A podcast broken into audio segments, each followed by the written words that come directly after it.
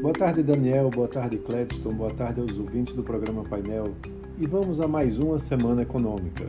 A semana de 2022, a primeira do ano, promete ser marcada principalmente por acontecimentos no campo político. É, com o presidente Lula oficialmente é, de volta ao poder, agora os investidores vão acompanhar os próximos passos desse governo e principalmente, claro, da equipe econômica. A pauta fiscal continua sendo o principal ponto de atenção do mercado com relação às decisões que vão ser tomadas. Os negócios, porém, vão continuar num ritmo mais lento, porque a semana, inclusive, é mais curta lá nos Estados Unidos. Na segunda-feira, as bolsas vão estar fechadas né, por conta do feriado do Ano Novo, mas indicadores importantes são esperados, mas somente por lá, mais do que aqui no Brasil. Na quarta-feira, vai ser divulgada a ata da última reunião do Comitê de Mercado Aberto, né, o FONC lá do, do é, Estados Unidos, né, que é o equivalente ao Copom do Banco Central.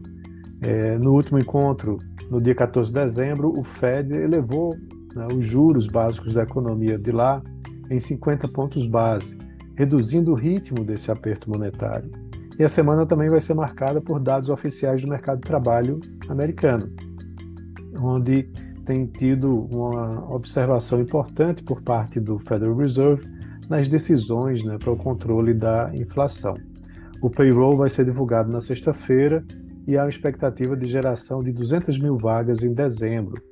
Né? Também aponta para uma taxa de desemprego em 3,7%, sendo mantida nesse patamar, e um crescimento de 0,4% dos salários em relação a novembro. Antes do payroll saem os dados né, de empregos dos demais empregos. A pesquisa ADP de criação de vagas do setor privado vai ser divulgada na quinta-feira. Na quarta sai o relatório JOLTS né, com o número de vagas em aberto.